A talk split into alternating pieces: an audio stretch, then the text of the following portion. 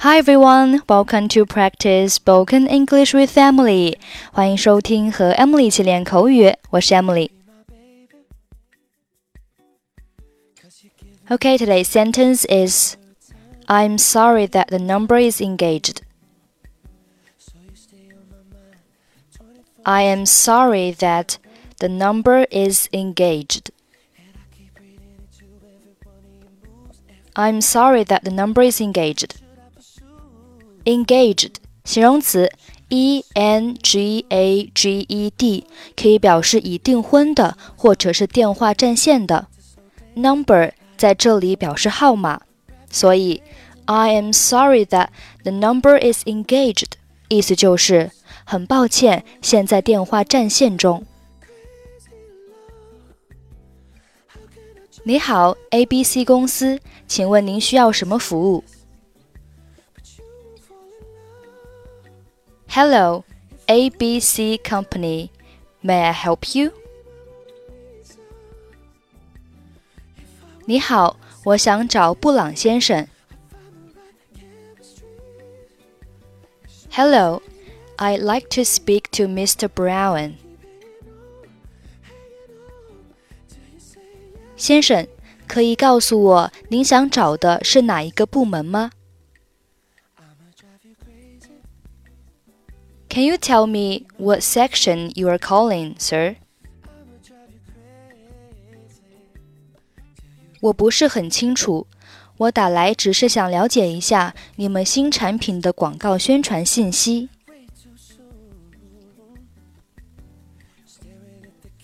I am not so sure about that. I am just calling for some information about the advertising of your new product. 我明白了，那应该是推广部，请稍后，我将为您转接。I see. That would be the publicity department. Please hold on. I'll transfer your call. 谢谢。Thank you. 很抱歉，目前电话占线中，您是要等一下，还是稍后再拨呢？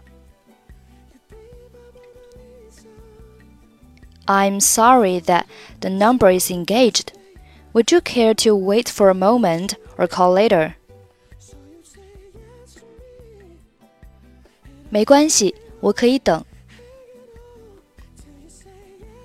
It doesn't matter. I can wait. 先生，您还在吗？电话已经接通了。Sir, are you there?